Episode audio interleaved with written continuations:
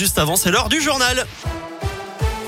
Et l'actu dans la Loire et la Haute-Loire, ça se passe avec Gaëtan Barallon. Salut Gaëtan. Salut Eric, bonjour à tous. On débute avec vos conditions de circulation et cet accident qui nous est signalé sur la 47 à hauteur de Saint-Chamond en direction de saint Soyez prudents.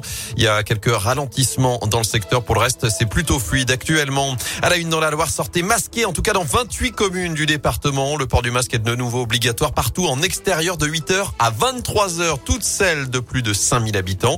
On vous a mis la liste complète sur radioscoop.com. Autre décision de la préfète de la Loire, le pass sanitaire est désormais exigé pour accéder aux différents marchés de Noël.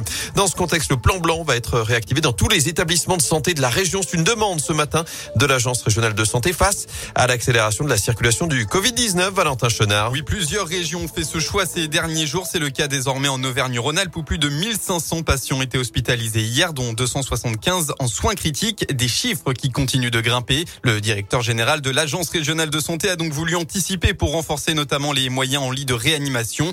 Concrètement, des opérations non urgentes vont donc être déprogrammées comme lors de précédentes vagues du Covid, excepté les activités de chirurgie de greffe ou liées au cancer. Même chose pour les maladies chroniques. L'activation de ce plan blanc prend effet immédiatement. Le dispositif sera maintenu au moins jusqu'au 3 janvier avec une réévaluation fin décembre.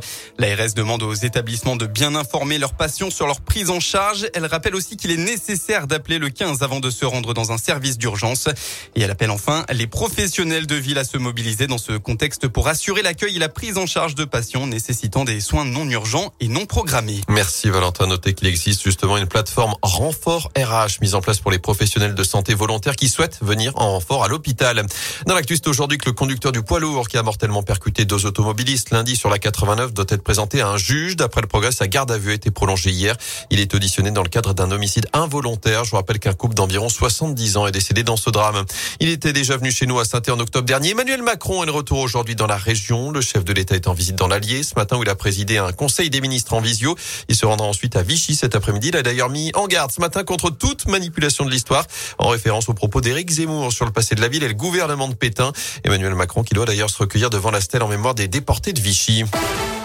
En foot, nouvelle séance pour Julien Sablé ce matin à l'Etra. Il est toujours coach des Verts par intérim. En attendant, la nomination d'un nouvel entraîneur après l'éviction ce week-end de Claude Puel. Dans le progrès ce matin, Roland Romeillet espère que le dossier sera conclu d'ici la fin de la semaine. Avant donc le déplacement à Reims. Ce sera samedi soir pour la 18e journée de Ligue 1. Avant cela, c'est l'événement dans la région. La fête des Lumières débute ce soir à Lyon. Quatre jours d'illumination jusqu'à samedi avec euh, là aussi un protocole sanitaire renforcé. Port du masque obligatoire partout sanitaire dans les lieux clos, interdiction également de boire ou de manger dans certains secteurs. La sécurité sera aussi renforcée. Vous retrouvez toutes les infos sur radioscoop.com.